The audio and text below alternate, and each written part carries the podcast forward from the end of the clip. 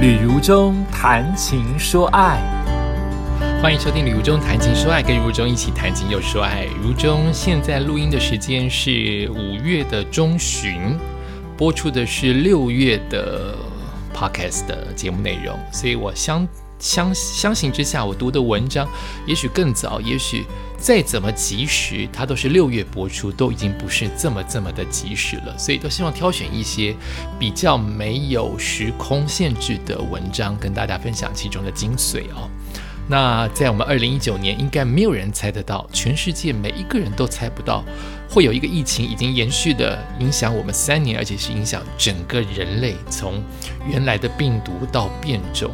台湾也经历过完全百废待举，全部都停工。或者是没有上课，到后来有第三级疫情，到后来我们真的清零了耶！我们好几次上了国际的新闻，台湾是唯一清零的地方。如今又有另外一个新的想法，就是与病毒共存。所以在五月的时候，有所谓的万人呐、六万人呐、八万人呐等等，不知道录音之后又有多少，每一天有多少的确诊的病患。我们都在见证历史，我们都在做出选择啊！不管政府或是国际的，呃，科技、医疗如何的发达，我们都在面临这个病毒对我们每一天生活的影响啊！这都是每一个人都在面临的情况。对岸也很惨呐，听说为了清零，上海他从艺人的消息或从一些报道，甚至有些消息也得不到，因为封锁了，就是。不停不停的为了清零，造成了整个社区、整个社、整个城市的停摆啊！你只能待在家里，要不停不停的啊 PCR，不停不停的要做各种的检测。听说北京也是如此，对不对？因为我对于对岸并不了解啊，所以如果你知道的话，也许可以从中当间了解什么新闻是更真实，或什么新闻不够真实。那我选到了这篇文章。看起来真的是不胜唏嘘哦。如果是我该怎么办？或者是如果是你的家人，就是有一种无奈，有一种担心，又有一种你担心也不用担心，也没有办法担心，因为它就是发生了。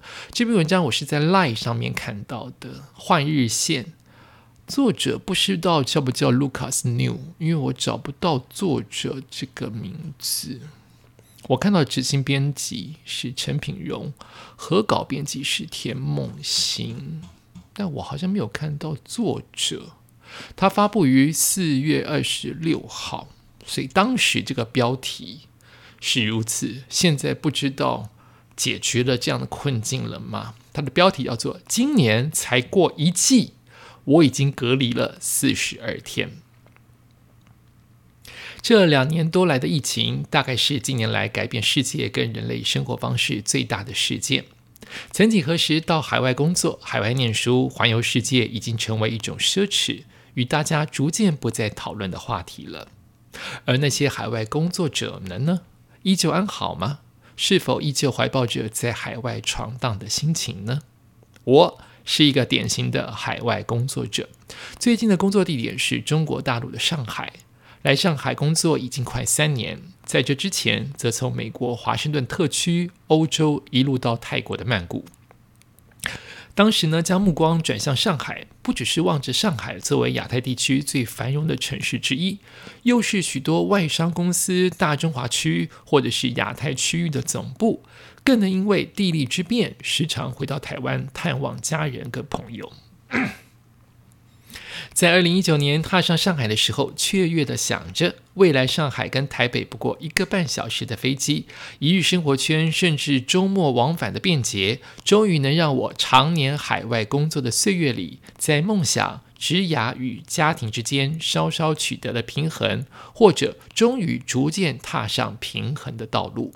确实好景不长，在上海好不容易安顿下来，准备轻松展开理想中的生活时，就听到了来自武汉传出了不知名的肺炎，接着是台湾的闭关啊，关闭边界。过了两年，来到了二零二二年的春夏之际，似乎又回到了最初疫情刚爆发时的焦虑。一场演讲掀起了对自己的困惑。这档春节，我回到了台北，感受到了学校的盛情的邀请，在线上跟大家分享海外工作者的经验谈。从参加的大学生们的反应观察，似乎在海外工作不再是一个让人期待或者是跃跃欲试的选项了。翻了翻主计处调查的资料，确实在疫情爆发、各国纷纷祭出边境管制之后，海外工作者也面临了职场的重大转变。主计总处调查显示，一零九年国人赴海外工作人数从一零八年的七十三万九千人。跳崖式的降到了五十万一千人，年减百分之三十二点二，写下编列以来十二年的新低水准。其中，如果观察海外工作的减少区域，又以赴中国大陆减少最多，年减十五万三千人，仅剩下二十四万两千人，且已经连续七年递减。当同学们问我在疫情下是否还喜欢在海外工作，我确实语塞难以马上回答。回头想想，疫情下的这两年，逐渐习惯了隔离这件一点都不海外的事情呀。中国大陆政府追求清零的政策，简单而言就是希望这座城市里以几乎没有本土案例为最高的指导原则。努力的排查核酸检测，全力把数字压到最低。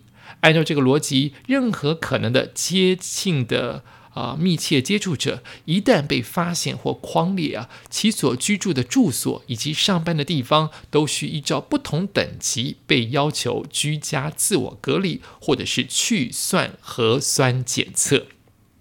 因此，这种上班上到一半，甚至买个东西回到家居住的小区，居然就被封了。过去这半年来都是非常常见的事情。就我自己的经验而言，过去在上海也因为小区出现过疑似密切接触，或者去过密切接触者出现过的商场、游乐园，被要求在家里隔离不同的天数，而每个月的核酸检测次数多到了，俨然成为了。医院的 VIP 客户。此外，每年对于海外工作者最为困扰的就是春节返乡这件事情。台湾跟中国大陆从疫情爆发至今，依然坚守着对境外归来的人采取严格的隔离政策。到了二零二二年，两边已成全球最严格的隔离政策施行者之一，坚持所有入境的人都必须符合隔离的天数。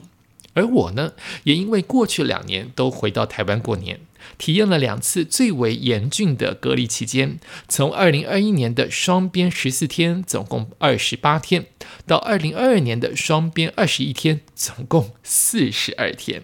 是啊，青年朋友们，这一切突然都让人觉得好沮丧哦！一切的事情都成了远距离以及居家办公。在上海工作的我，仿佛跟台北的距离跟在欧洲、美国是一样的遥远。当然，幸运于我，公司还能接受我回台湾过年。身边许多的大陆工作的台湾年轻人，已经超过两年没有回家，总是笑着说：“大概要被除籍了吧。”疫情下的每一次往返以及双边隔离，都让人心力交瘁。从获得工作上同事及老板的同意离开，搭飞机前的核酸准备，像上战场一般的防疫装备搭上飞机，下飞机后的一切隔离过程，隔离开始后的禁闭，乃至于这一切所产生的费用，在心理上跟实际上都是无比沉重的负担。这些来回与煎熬，仿佛都不断的在挑战我原本热爱海外工作、探索世界的好奇心以及成就感。在台湾做核酸检测需要减负申请书，申请书需要付出证明，需要做核酸的理由。我看着申请书上林林总总的理由以及昂贵的检测费用，仿佛在告诉我说：是你自己选择要离开的，都是你的错。心情最为低档的，通常都是落地的第一天，尤其从台北飞回上海的航班。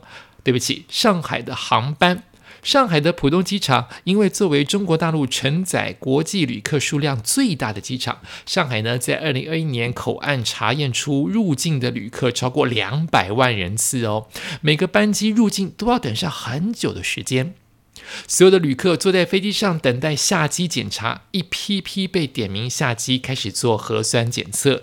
做完核酸检测，再进入上海市里各区域的停留点，等待防疫车队接驳到防疫旅馆。这个等待的过程大概都要四到六小时以上才会结束。